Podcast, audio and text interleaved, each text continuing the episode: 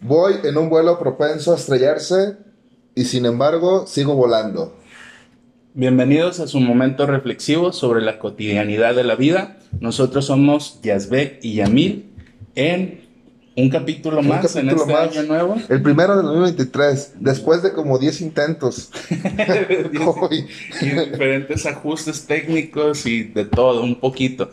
Compréndanos, es la primera vez que hacemos como tal una el video, lo El que vamos a hacer, el formato ya cambió. Al igual van a estar los episodios en, en el podcast, este, solamente el audio, pero lo que queremos es eh, transmitir estos mensajes o esta... Expandirnos a más plataformas. Sí, Porque me han llegado comentarios, a mí específicamente, de, de gente que no le entiende a veces al Spotify o, o no... o no, tiene saben de. Google. Podcast, Y, y lo más fácil es en YouTube, YouTube. escribir nuestro nombre y, y, pues vamos a ver si, si tenemos más alcance. Sí, que pues a final de cuentas no somos actores, no, no, no, este, tratamos de impresionar con lo que vamos a No. hacer de cierta manera en lo visible. Ah, nuestra intención sigue siendo fomentar temas que en la vida cotidiana pues No, se atreven a hablar tan...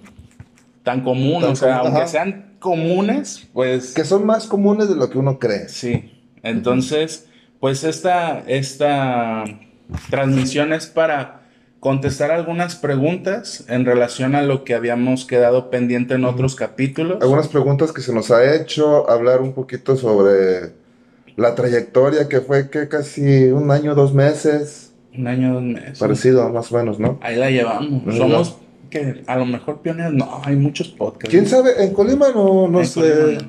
Tal vez en cuestión de psicología, podcast de psicología en Colima, tal vez sí, podríamos hacerlo. Ahí si nos ve, si nos están viendo nuestros conocidos, vamos a dar los temas más adelante acerca de lo que tratamos de hacer esta temporada o este año.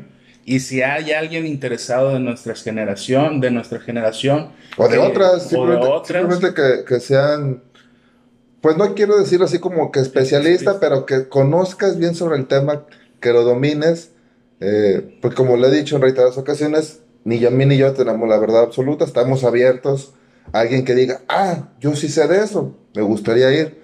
Y ahora con este espacio que estamos teniendo, con esta nueva formato. metodología, este nuevo formato, va a ser más sencillo todavía que nos podemos reunir con alguien más. Sí, entonces, bueno, le, le pedí a Yazbek que dijera nuestro top 10 de nuestros capítulos más escuchados. Eh, actualmente creo que contamos con 25 capítulos. 25. 28. 28 y 3 temporadas, esta es la cuarta. Esta es la cuarta temporada, entonces eh, ahí hay opciones ya, hay demasiados temas en el podcast para que ustedes se den una oportunidad de visitarnos, suscribirse y pues nos den la oportunidad también a nosotros. Bueno, los, los 10 episodios más escuchados al día de hoy. Hoy estamos a... ¿Qué día de enero? 18, 19, Lo estamos grabando el 18. 18, Lo vamos a estrenar este, en esta semana. el viernes. El viernes aproximadamente. Eh, empiezo del, dentro de los 10 más escuchados, del menos al más. Del menos a un- Ujú. El miedo a iniciar algo nuevo, que ese fue nuestro primer primer capítulo, el capítulo. primer capítulo, que aquí esta plataforma nos lo registra como, como menos pero no sabemos tuvo qué pasó. un alto impacto. No, no, pero no sabemos qué pasó porque No registró, registró. registró una cantidad y como que hizo un corte y empezó a registrar tres cantidades. Pero a pesar de eso, está Ahí está, posicionado ahí como está, dentro el- de los 10. dentro de los 10. De ahí viene el de Hablemos de la Histeria, que fue nuestra segunda temporada. segunda temporada donde este me cortó la inspiración de seguir hablando de psicoanálisis. Era, eran trastornos, no podcast de psicoanálisis. De ahí el que le sigue es Hablemos del incesto, un, tema, controversial. que hay que tocar con Con pincitas, a pincitas, veces. sí. ¿Qué pasa después de una ruptura amorosa? ¿Qué Mucho adolescente nos escuchó ahí. No, ahí yo me desplayé mucho. Eh, hablemos de bipolaridad. Es un tema que muchas veces eh, los términos los utilizamos Burdamente. Ajá, o sea, sin, sin con el afán de etiquetar a veces. Sí, Ajá, es lo que entonces ahí lo aclaramos para que ustedes no sigan diciendo, ay, es que tengo un amigo bipolar, o- mi mamá y mi papá son bien bipolares. No, ahí váyanse, infórmense. Toxicidad en la relación de pareja, que es algo muy común, común. últimamente, sobre Ajá. todo en los... Se ha hecho popular la palabra tóxico. Sí, no, de hecho, para los muy así técnicos y especialistas, toxicidad no es una palabra que vaya acorde. Eh, hoy en día, pues lo toman como todos los conflictos o problemas que tiene una pareja, pero ahora ya lo ven más este, enfocado a que una persona sea dañina. Ajá, que haga daño al ser. Hablemos del trastorno límite de personalidad, que aquí fue donde sí, Yamila se explayó. Creo que fue en este capítulo Donde donde, me reclamaron. donde no te reclamaron, o sea, Sí, sí, directamente, me- no, bueno, yo, no lo reclamo. así. Fue ya una persona nos, nos mandó un mensaje, se le veía cierto enojo por nuestro... Sí, una incomodidad, molestia, e incluso yo pienso que lo hizo pues sin fundamentos porque yo no lo- yo no quise exponer a nadie. Ya de hecho corregí mucho eso porque al principio solía decir que mis amigos, que mi familia, Casi, casi nombres decía. Ay, no, espérate. pero es algo que he corregido y en ese capítulo pues yo tuve la experiencia de vivir con alguien y, y yo no dije dirección, nombre, ubicación o algo para que ustedes pues no sepan y se guarden la confidencialidad, que es lo que buscamos siempre aquí en estos Y capítulos. pues Yamil se ganchó con esa persona cuando le dije no le respondas nada y ahí va a responder. Pero bueno, el que sigue es hablemos de pedofilia. Otro, Otro tema, tema. de tratar con pincitas. Donde vimos Casos fuertes de Sí. pedofilia. Famosos. políticos, políticos, gente religión. poderosa. Hablemos de, ne- de la neurosis. Otro concepto que... Ese es nuestro segundo más escuchado, Segundo más ya escuchado. es el top 3, Top este, tres. el otro fue Hablemos de pedofilia entre el top 3. Hablemos de la neurosis, el segundo. el segundo. Y el primero, que el tiene... Uh, nuestro sí, boom, sí. nuestro hit, Tiene, tiene casi todo lo que llevamos desde que se estrenó como el, el top, manteniéndose ahí. El duelo ante la muerte de un ser querido. Pareciera que pues lo grabamos en tiempos todavía de COVID, donde hubo muchos fallecimientos debido a esta enfermedad. Y luego se vino, que ya va para un año, chécale la ola de violencia que empezó aquí en nuestro estado. También, sí. Este, en aquel entonces, porque tenemos otro capítulo que habla un poquito similar a lo que habíamos hablado, pero tiene Sí, habla- enfoque, hablamos específicamente de la ciencia que estudia el- la la tanatología. tanatología. Entonces, pues ahí están nuestros 10 capítulos más escuchados. Los invitamos, como lo volvemos a reiterar. No somos los especialistas en cada uno de estos temas, pero sí hacemos nuestra tarea como tal. Investigamos, leemos, eh, buscamos en fuentes confiables. Tratamos de traer la información lo más este, Verídica. verídica que se puede investigar, que se pueda consultar. No es algo que lo estemos inventando, No. que ah, yo lo dije. A veces se nos pasa, se nos resbala, pero regularmente citamos y decimos quién o de dónde lo sacamos. Sí, y también les hemos dicho que si hay alguno por decir que esté estudiando psicología y se va interesado en de dónde sacamos esta información, porque me imagino que hoy en las citas ya ves que se amplió, probablemente puedas citar que lo escuchaste en un Sí. podcast o algo. Ya, ya pues incluyen ahí, estos medios ahí los... nos citan a nosotros, a Yasbeg y a mí. Pero enséñense a citar lo que el otro dice de otro autor. No van a decir que lo dijimos nosotros. Sí. Pero bueno, a, a lo largo de, de, pues sí, de lo que hemos recorrido, han surgido algunas preguntas, nos han dejado algunas preguntas. No han sido muchas, nos gustaría que fueran más, nos gustaría que Sí, se anímense atrevieran a preguntarnos. Eh, de hecho, quien más nos ha preguntado Carla, Carla. es nuestra, Fiel nuestra, nuestra seguidora, fiel seguidora número uno. número uno, Carla Flores, que nos, nos comentó la imagen que recién pusimos. Que cuando sí íbamos a conservar el horario. Horario. y que sí iba a ser el mismo formato. Pero, Pero, bueno, pues, ahí está el nuevo formato. Sí va a cambiar un poco, o sea, tomando en cuenta esa pregunta, aprovechando que estamos respondiendo preguntas, sí va a cambiar un poco el formato en cuestión de tiempo. A veces nos desplayábamos hasta hora y media, algunos capítulos. Ahora vamos a ser Sí. cortos, 30 minutos, 30, 45, 45 cuando cuando mucho.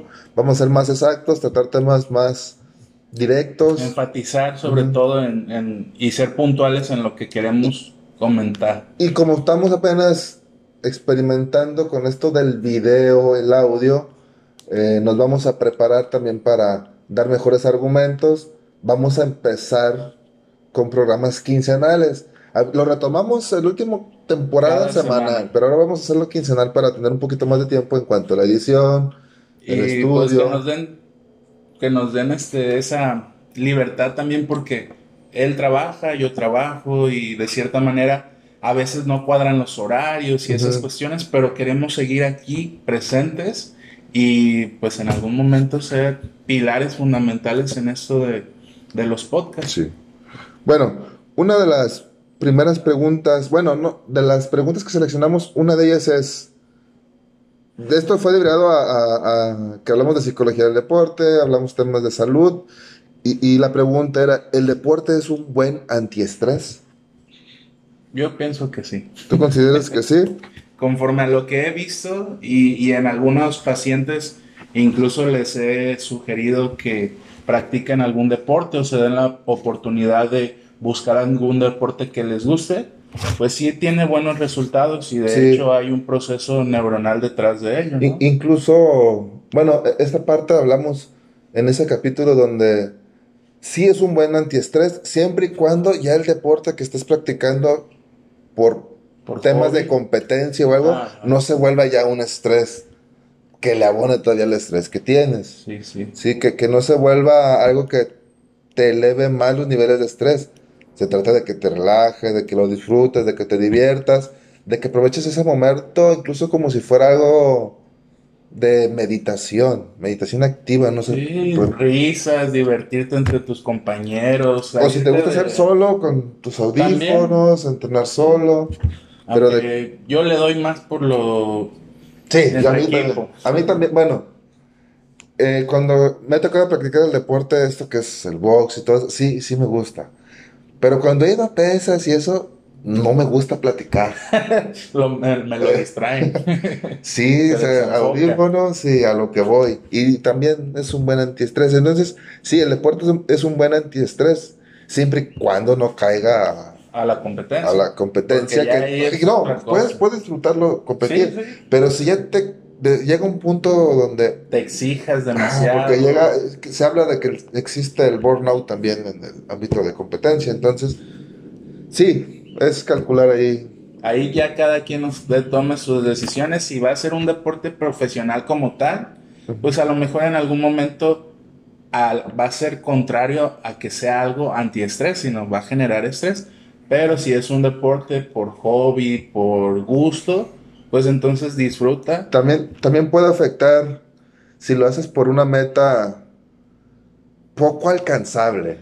¿Medalla de oro? No, no, espérate tú, espérate tú, que, que, aprovechando que estamos en enero y con este tema de los oh, propósitos y, quiero bajar 30 kilos. En un mes. En un mes. Entonces se vuelve estresante porque no ves los resultados. Lejos de, de, de, ayudarte, relajarte, te está estresando porque no ves los resultados cuando no son tan... Y compras la pomada mágica y te pones este... A, ingerir ciertas pastillas, ah, vas y, compras allá en el... Chaleco como para cortar peso. Para sudar. O la bolsa negra.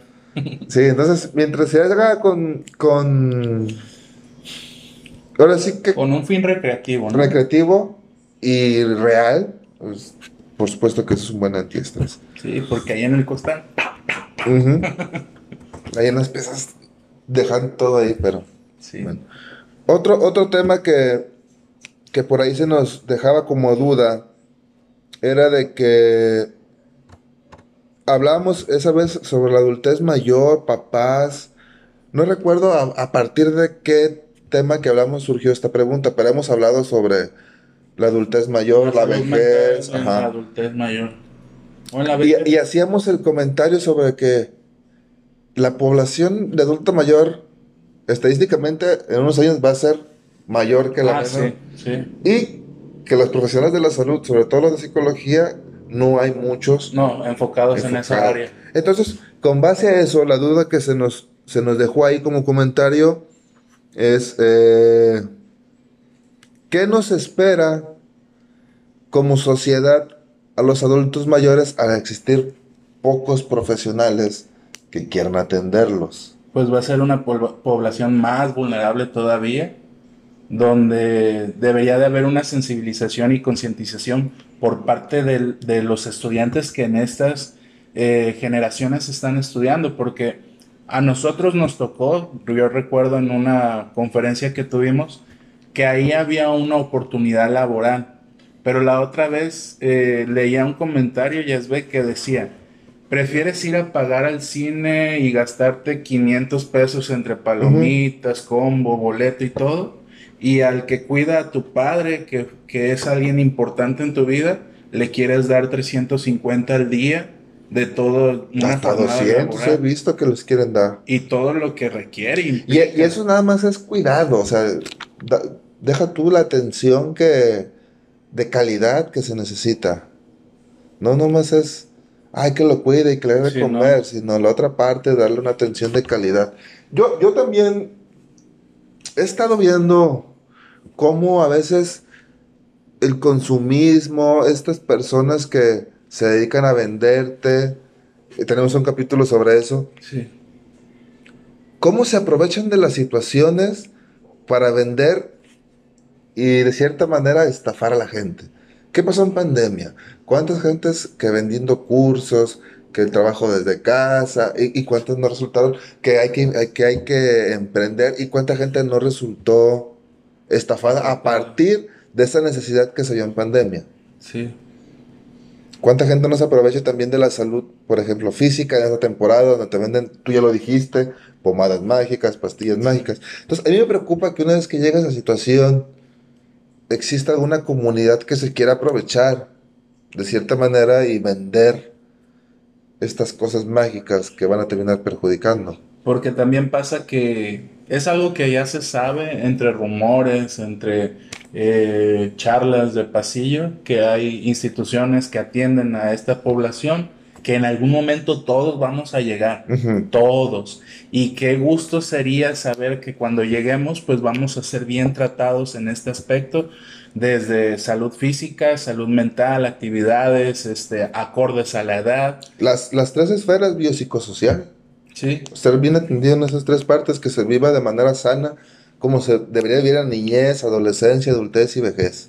Y entonces, pues en estas instituciones se ha sabido que los agreden o los violentan, los avientan, los maltratan. No tienen la capacidad, ¿cómo decirlo? No están capacitados ni tienen la... ¿Cómo se le llama? Disposición. No, pero cuando te llama a hacer algo que lo haces ah. por... Ah, se me olvidó el concepto, güey. Sí, pero como por gusto. Ajá, que, que lo haces con pasión, que lo haces porque sabes que estás haciendo un bien y aparte te están gratificando, pues con más razón, pues. Sí. Entonces. Vocación. Con vocación. Que no lo confundamos, porque a veces la vocación lo confunden como un servicio gratuito y. Ah, ah no, no, no. No, no, no, no. Es que no tienes vocación, ¿por qué me quieres ¿Por qué cobrar? quieres cobrar? Pues porque no como de vocación, carnal. Entonces, pues bueno, eh, yo creo que ahorita a nosotros se nos dijo, pero por decir, yo estoy más enfocado en adicciones y psicología clínica. Y en su momento lo pensé, pero cuando tuve la oportunidad de intervenir en estos lugares, pues no me veía realmente ahí. No, y creo que ya lo comentaste un poquito sobre las instituciones. Sí dejan mucho que desear y sí te desmotivan a querer tú entrar y a lo mejor que no te dejen trabajar con la ética que se debe de hacer. Te limitan a, hacer lo que el, el, jefe o dueño del patronato institución, etc., como le quieras llamar, que te limite, que te imponga. Entonces, creo que coincidimos, estuvimos en el mismo lugar trabajando, ¿no? Tú trabajaste con, las, con los adultos mayores y en mi caso con los cuidadores. Tampoco voy a quemar la casa hogar, pues, pero este, sí, sí desmotiva el, el ver este, cómo te hacen trabajar. Porque estaba el psicólogo ahí y pareciera que era un asistente nada más. Y es que uno sale con las intenciones, a veces llega a un lugar y, ay, hay que cambiar esto, hay que modificar el otro. espérate, tú acabas de llegar aquí y te limitan, entonces eso te hace, pues, desmotivarte en algún momento y, y pensar que tienes que llegar a un puesto donde tu palabra sea escuchada y la tomen en cuenta. Sí. Entonces creo que también es eso, las mismas instituciones desmotivan un poco, pero...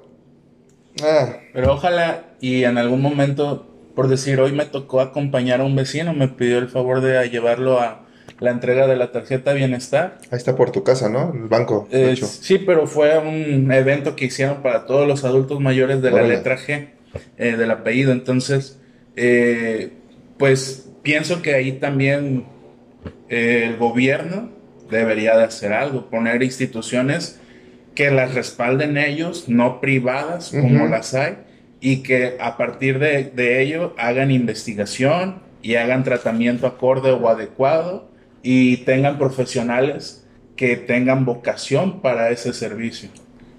Que tengan vocación o que les planten la semilla de la vocación, que vean que ahí hay forma de trabajar, hay forma, hay libertad de poder expresarte, de poder explotar tus, tus, tus conocimientos que uno adquirió durante el, profesionalismo.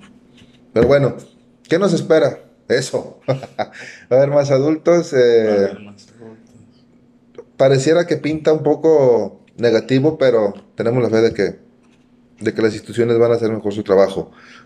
La otra pregunta, y este fue a partir del, creo que hablamos de, cuando hablamos de tanatología, eh, se nos hacía la pregunta o nos hacían de nuestro conocimiento el duelo que se le llama duelo anticipado. Mm. ¿Tú has escuchado el duelo anticipado? Eh, sí, pero realmente ahorita no tengo mucho conocimiento real. Bueno, de, lo que alcancé a leer y, y, habla también esta parte de la tanatología, el duelo anticipado lo viven aquellas personas que tienen una enfermedad crónico-degenerativa, que de cierta manera, a pesar de que sabemos que nos vamos a morir, ellos ahora sí que ya saben que van a fallecer, ya tienen, le llaman desahuciado.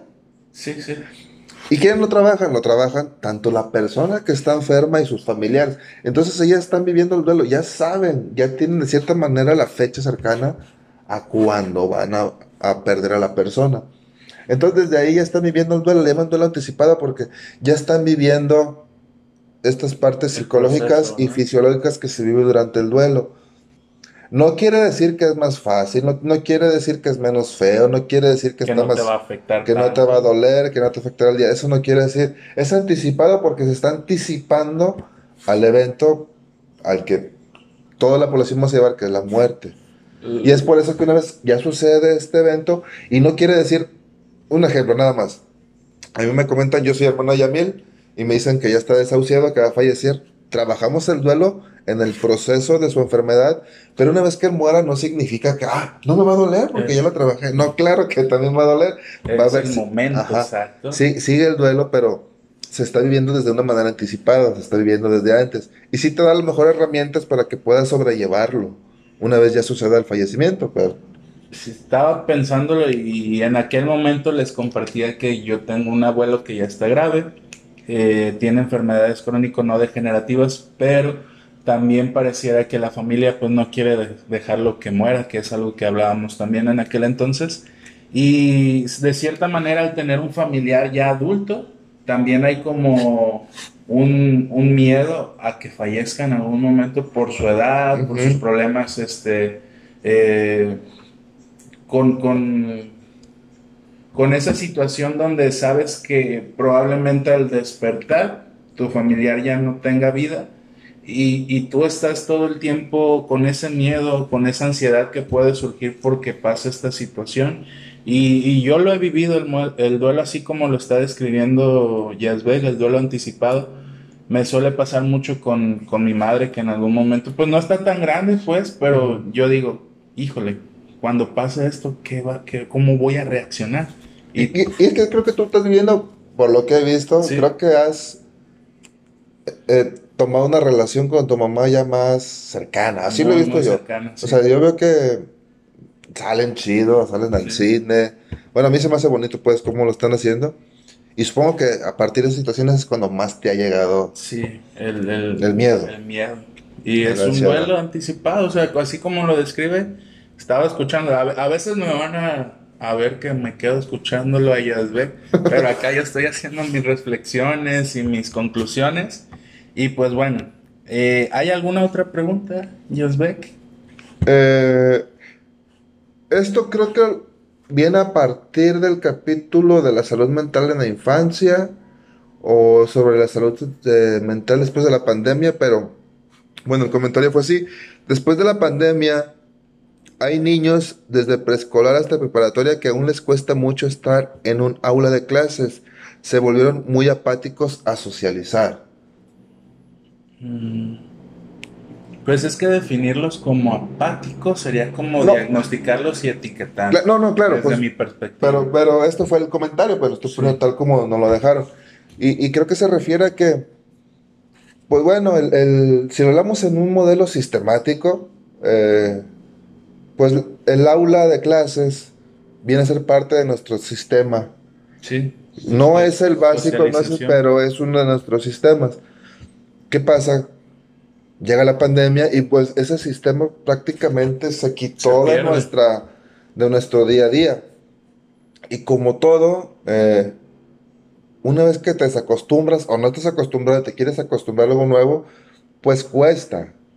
De tú estar en casa tomando clases, nomás ver a tu sistema nuclear, que eran tus papás, tu hermano, quien vivía en tu casa, a ir a otro sistema que es el, el del aula, pues claro que va a costar un poquito. Y más si nunca tuviste la experiencia, porque hubo quienes apenas iban a empezar su vida escolar, su vida escolar y, O entrar a primaria, secundaria. O, dar el salto exactamente entre un nivel escolar a otro.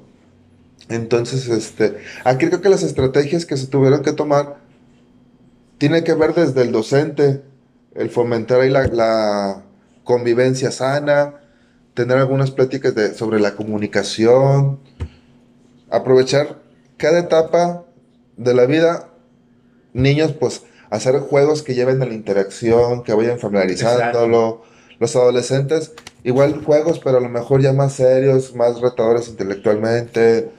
Pero Creo que todo puede ser enfocado al juego. Algo pasó en el sistema escolar que vi a muchas eh, amigas conocidas que son maestras y algo pasó en, el plan de estudio que les molestó mucho porque pues obviamente el sistema educativo quieren que esos niños recuperen lo que habían perdido porque no todos se adaptaron al proceso bien. No, deja tú, porque no tenemos, no tenemos una, un... un antecedente, un previo. No, un plan de contingencia escolar, o sea, no estábamos preparados para tomar clases desde casa, desde en televisión.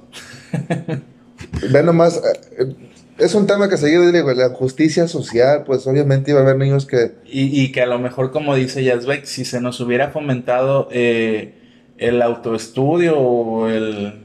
Pero es que de todos modos, lamentablemente, y, es una clase social a la que en su momento, pues yo pertenecí, la clase social o los que estamos en escasos recursos, pues iba a ser muy difícil porque quienes ni siquiera televisión tienen.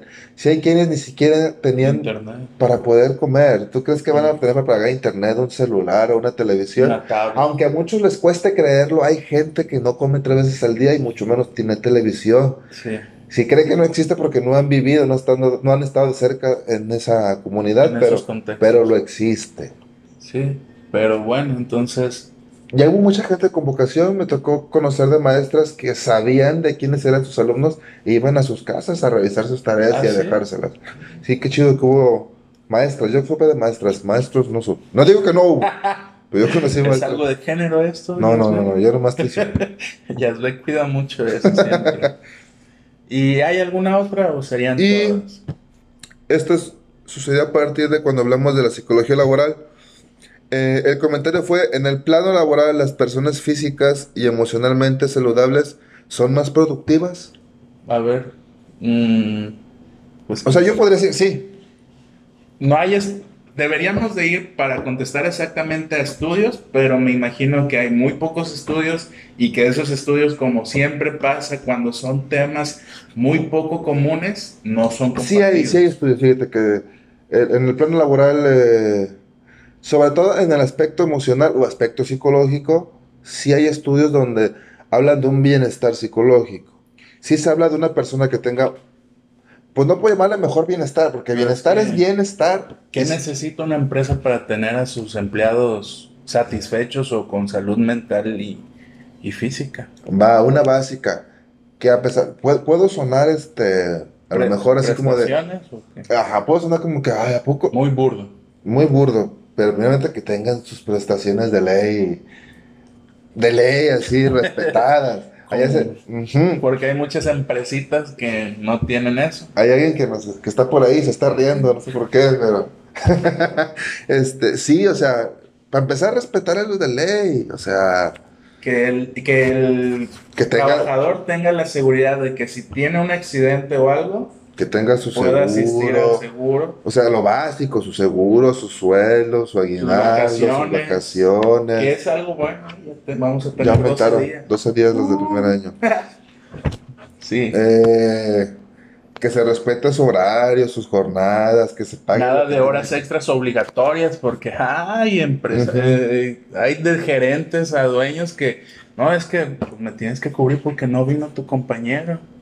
¿Qué, qué vamos a hacer ahí?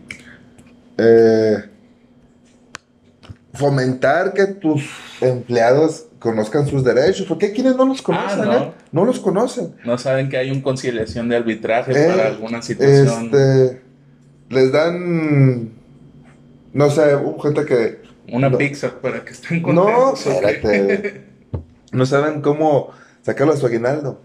¿Cómo? Se El porcentaje. Ajá. Sí, Yo no sé, pero investigo.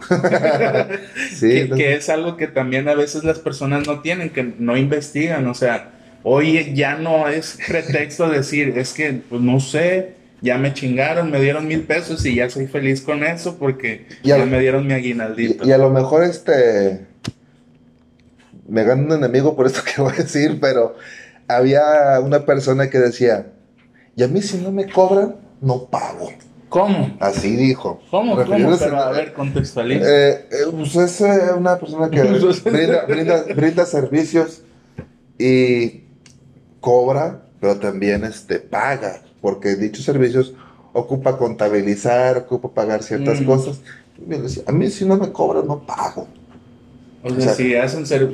Imagínate con los empleados, gratis, imagínate con los empleados, pues a mí si no me dice que su, eh, no, le su prima vacacional es de tanto, yo le hago lo que yo quiero. no le tires a las instituciones públicas porque... ¿No es pública? No, ¿No? no, pero hay muchas instituciones públicas que se Ah. aprovechan del voluntariado y ni una Ah, piscita no, no, no, algo. Es que si no estás contratado, que no Pero- diciendo que esté bien, que no estoy diciendo que esté bien. O sea, le- mira, por decir, en una institución que no voy a quemar porque me ha dado muchísimo, el 80% de coberturas que hacen lo hacen a través de los voluntarios. Mm. Pero a veces al voluntario lo mandan por las tortillas, a sacar las copias, a esto, a aquello, y pues en, en sí no le toman la importancia que tiene él. Pero, y la otra vez, oyendo a una, eh, a la encargada, al- ¿cómo se le dice? Como al- a la mera mera del patronato, la directora o cómo se le dice. Pues no sé. O Vamos la a jefa llamar- del patronato. Vamos a llamarla a la que está arriba del organigrama. Sí, a ese. La escuché diciendo que pues tiene voluntarios porque si fueran trabajadores, entonces les tendría que dar un salario y se metieran problemas con el SAT porque entonces tiene que dar cuentas de todo aquello y por eso a los voluntarios no se les da ninguna cuota porque si se les da un apoyo económico entonces ya se vuelven empleados. Sí. Y es malo tener Y empleados, este, porque tienen derechos. Pero bueno, Este- ojalá y, y así como van las situaciones en, en la Cámara de Diputados y Senadores, en algún momento se regulen esas cuestiones porque sí hay trabajos, por decir, en el centro tú vas y casi nadie tiene seguro No, o es- prestaciones. No, o sí tienen, pero las jornadas laborales están... la Voy a hablar de también un lugar donde entrábamos a las... Porque me tocó trabajar ahí. Entrábamos a las 8 y salíamos a las 7. ¿Cuántas horas son? 11. Ah, pero te dan 3 horas para comer. Eh. Son pendejadas. en en vez de tener turnos Dos- dos asignados. turnos, sí, pero, Pero eh, bueno. tres horas para comer. Y bueno, está la otra parte. Estamos hablando de los jefes, ¿no? Sí. Tú también como empleado. eh, no aprovecharte a veces de la buena voluntad o de los beneficios que se están dando para a lo mejor nomás sangrar a la empresa. Con, con un ejemplo. Tú tienes tus actividades laborales y, ok, tus ocho horas de trabajo, ¿no? Pero si dentro de las ocho horas no estás dando el rendimiento, Mm, ya. Haciéndote tonto. estás en otras cosas y por tu culpa, por eso que no estás haciendo, no, no se da la producción. todos los demás la- tenemos que hacer algo para cubrirlo y hacer horas extra y te pones tus moños de, ah, yo no, yo mis ocho horas nada más, pero en tus ocho horas no trabajaste, pues tampoco porque eso afecta a los demás, porque hay gente que sí se avienta hacer es- esas horas extras y claro que incomoda que ah, me voy a quedar más todo porque él no, y yo durante todas las ocho horas sí. Entonces, es un balance. Este bienestar emocional no solamente es de arriba hacia abajo, es parejo. En todos los niveles hay que mostrar Pero entonces pareciera que sí es más productiva una persona, o no más productiva, sino que cumple sus funciones de manera, pues, mm, ¿cómo decirlo? Agradable, de manera Óptima. óptima o conforme a, a sus tareas. Y la parte de la salud física, mm, mira, a las empresas les afecta el hecho de los ausentismos. Si estás enfermo, claro que puedes faltar porque por enfermedad pues te puede dar incapacidad. Si no tienes una salud, Dependiendo el criterio de la incapacidad. no, para empezar, por ley te puede dar incapacidad. Pues sí. Pero si eres una persona que, yo no soy la persona más saludable y tengo mi panza y todo, ¿no? Antes, y antes que- se ha descuidado. Y claro que esa parte afecta a tu rendimiento porque te vuelves más enfermizo. Si llevas tú el hilo de algunas actividades y por enfermedad lo estás corte y corte y corte, pues afecta al desarrollo. Sí, no eres una persona productiva como tal o, o le generas mucho costo a la empresa. Y entonces, una vez con todo eso, regresamos a la pregunta de si las personas con salud física y emocional somos productivas. Pues sí. Vuelvo a lo que dije al principio, sí es. Y, y hay empresas, por decir, a mí me ha tocado, por decir, en Coca-Cola, que creo que cada semana tienen actividad física antes de trabajar, pero porque, por decir, los cargadores, los que andan en los camiones, necesitan tener una condición física, porque si no, no van a poder hacer sus actividades como tal. O su Tú, en tu trabajo se necesita tener una habilidad física, sí o no. ¿En cuál de los dos? En- En el un paso. Sí, te lo voy a poner si nos, vol- nos vamos a los extremos porque hay escaleras. Si fuera una persona incapacitada o que se le dificultara subir escaleras, pues entonces ahí Sí, ya hubiera ¿no? un criterio. porque Eh, puede haber personas que a lo mejor, este, porque tú trabajas con personas que no tienen la mejor salud. Sí, Entonces puede que alguien necesite cargarse para su medicación, suceda algo, no sé. sí, sí, no, no lo había puesto a pensar, pero sí, me ha tocado que, por decir, cuando llegan muy graves, de- Ujú. sobre todo alcohólicos, que hay que llevarlos pues cargando al baño o que ya se cayeron y hay que recogerlos y o que ya se vomitaron y hay que limpiar y Y eso sin tomar en cuenta que a pesar de que me has platicado que tú como tal no tienes que interferir en eso, pero si hay cosas como de riñas y algo así que tengas que separar. también tener esa habilidad. O sea, en algún momento el director de ahí eh, decía que estaría bueno tomar un curso, nosotros que somos, este, se le dice auxiliar terapéutico, de sometimiento, para saber someter, no golpearlos, porque si los golpeas, Creo que incluso no someter. Nosotros en el MMA le llamamos controles. mm. ¿Sabes? No estamos lastimando, no estamos sometiendo, pero estamos controlando. ¿Qué estoy diciendo? Que el otro no me puede atacar. Creo yo que sería más de ¿Qué, qué control. diferencia Ya me surgió una duda. ¿Qué diferencia hay entre el sometimiento y eso? O sea, El, el someterte, el someterte lleva a, principalmente podemos decir a dolor. dolor. Por ejemplo, te hacen una barra de brazos o te hacen la, la pinche americana doble, y es- eso duele. Sí. Y un sometimiento, un, un control a lo mejor sería más bien una forma correcta de abrazarte, donde yo llego a una posición, puedo abrazar nada más, Cómoda donde, eh, donde yo estoy seguro, estoy fuerte, de que no haya golpe. Ajá, y el otro a lo mejor se va a mover lo que él quiere y lo único que va a pasar es que se va a cansar y ya, y lo tienes agarrado. Ah, Ahí está la, la Ajá. explicación. Porque, pues está bien. Yo siempre ando preguntando porque. Mira, supongamos, esto puede ser un Ah. control, no se está moviendo, y un sometimiento a lo mejor sería ya torcer esta parte. Manchado, manchado. Esa sería ya la diferencia. Y qué bueno, porque a lo mejor muchas personas creemos que el sometimiento es esto que acabas de decir, que punto de control. Ujú. Pues ahí está. Ahí siempre aprendemos algo. Pero bueno, entonces sí, es importante tener salud Salud física, física y emo- mental o emocional para tener mejor productividad. para rendir conforme a tu No me gusta decir mejor productividad. Sí, es que suena como muy explotador. No, Bueno, para mí. eres productivo Pero no puedes decir, eres poco productivo. O sea, eres productivo y si eres poco, pues no eres productivo. Entonces, sí, para tener productividad sí se necesita. Y es bueno tener productividad. Tener productividad no es estar todo el día en chinga y no, a lo mejor es tener la capacidad de lo que se hacía en ocho horas, a lo mejor hacerlo en seis. Sí. Porque estoy enfocado, estoy sano. No hay, alguna, no hay algún distractor ni alguna complicación médica que me evite poder avanzar en el trabajo. Tal cual. Entonces, ¿hay alguna otra pregunta o esa es, son todas las que pude recopilar. Ok.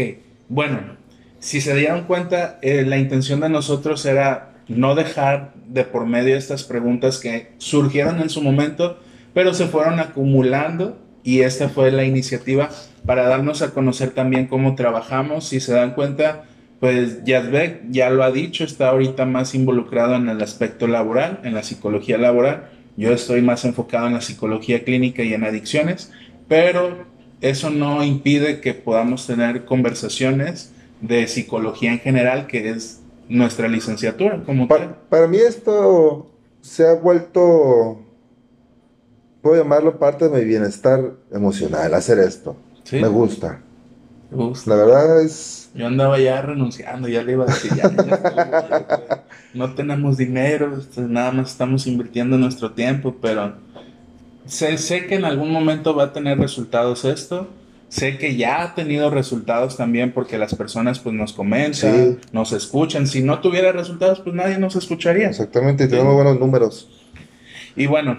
Ah, vamos a eh, explicarles un poquito. ¿Cómo va a estar la dinámica? Ya les expliqué más o menos yo. Lo que sigue a lo mejor ya me les va a decir cómo van a estar estructurados los temas. Fíjense, es algo que Yasbek me hizo saber. Ahora que vamos a cambiar de cada 15 días, pues va a haber poco contenido como tal, pero lo vamos a tratar de hacerlo más, este... Nosotros nos, nos pusimos como de meta en cierta cantidad de capítulos ver qué tanto se nos complicó y ver qué tantas habilidades tuvimos para esta parte del grabar, subir, eh, la parte de edición y ver si en determinadas cantidades de capítulos alcanzamos tener las habilidades para recuperar y volver a ser semanal. Vamos a ya nos cuesta tanto. Que, cobra, que pagar camarógrafo porque... A lo mejor.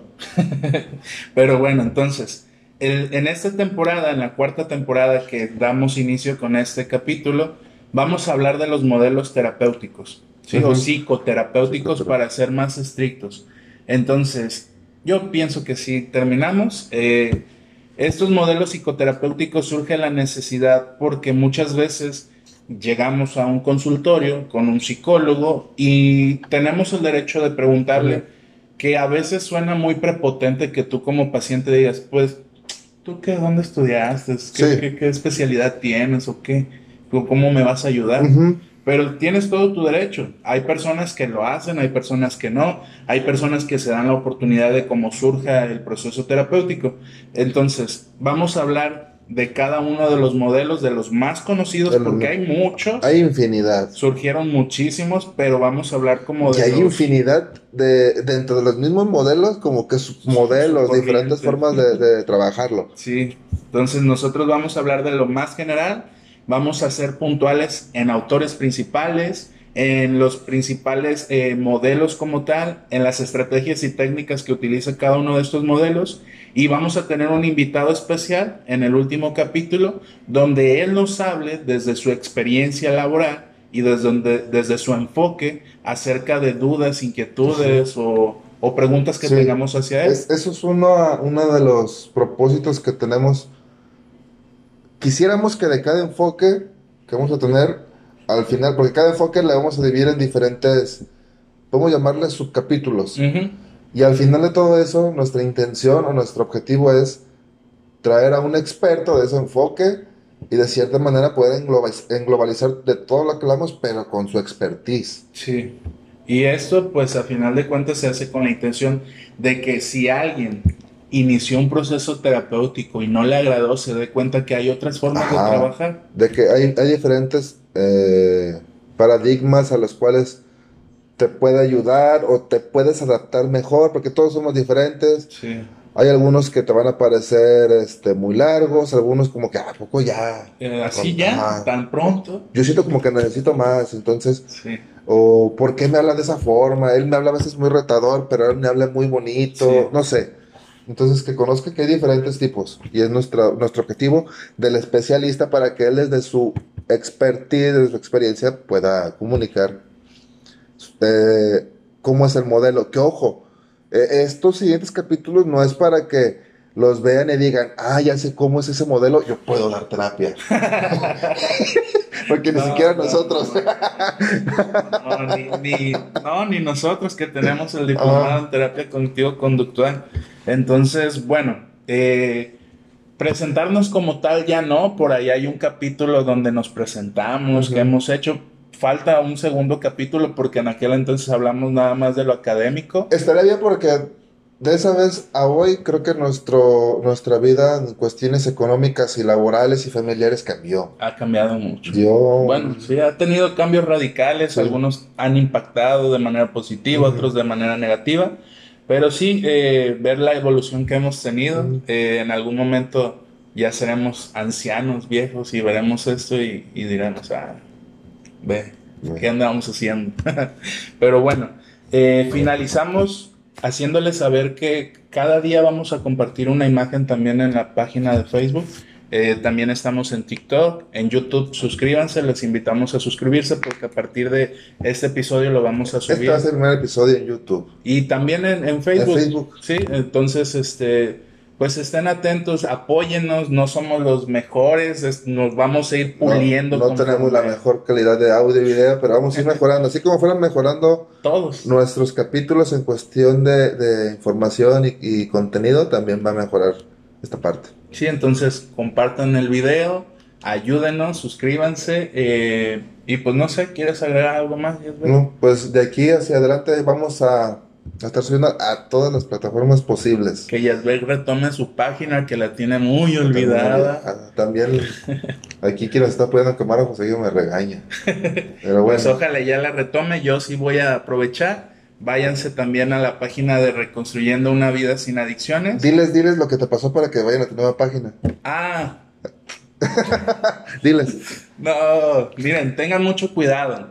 Eh, hay personas que se aprovechan, pues, de que uno desconoce todo esto de las redes sociales cuando uno es nuevo. O- ya no nos va a pasar con esta página. También por eso decidí seguir con el proyecto porque digo, pues ya, ya ahorita ya fallé. Pero ¿qué me pasó? Me mandaron un correo diciéndome que era una empresa de publicidad donde se me iba a pagar, si no mal recuerdo, 1200 a la semana por compartir este, imágenes de la publicidad de ellos. Y pues ahí está tu tontín creyendo. No, no tontilla, bien, fue inocencia, güey. y- Ingenuidad también, ingenuidad. porque no, no Porque investigué. qué chido que te paguen, porque es nuestro, de cierta manera también es nuestro objetivo que podamos sustentar, que, que, que de lo que se invierta tenga su, su, Su ganancia. su ganancia, Entonces, sus utilidades. Eh, utilidades, más acá.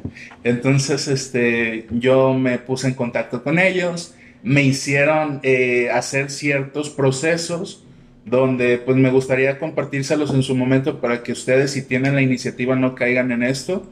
Eh, y al final de cuentas cedí los derechos de la página comercial y pues es algo que pasó. Eh, hay una forma de recuperarlo. Eh, le decía de hecho ahorita que llegué a Yazbek y a su señora que es algo que me dio para abajo porque pues ya tenía cuatro mil personas. Tengo pues cuatro mil. Yo sigo siendo el propietario, pero de todo lo que genera estrellitas, que ya había llegado a ese nivel y que ya me podían pagar si hacía un live en eh, transmisión en vivo, pues ya se perdió hasta ahorita. Ahí llevaba unos dolarillos ganados, pero pues ahorita no le muevo nada en ese aspecto porque pues no quiero que el dueño ahorita que es un es de la India el tipo, no sé ni qué, qué oh. pero bueno, este no les pase. Ya le dije a Yazbek la experiencia para que tampoco nos ilusionen en algún momento si nos llega un correo. Y pues bueno, eh, compartirles que ahí está la página de Reconstruyendo una vida sin adicciones, donde hablamos de temas especializados en el problema de adicción como tal para los familiares, para la pareja y para aquella persona significativa que tenga un problema en tu vida con adicciones. Y sería, pues todo, nos despedimos. Nos vemos y nos vemos en la próxima. Órale, órale. Ah, Ahí está.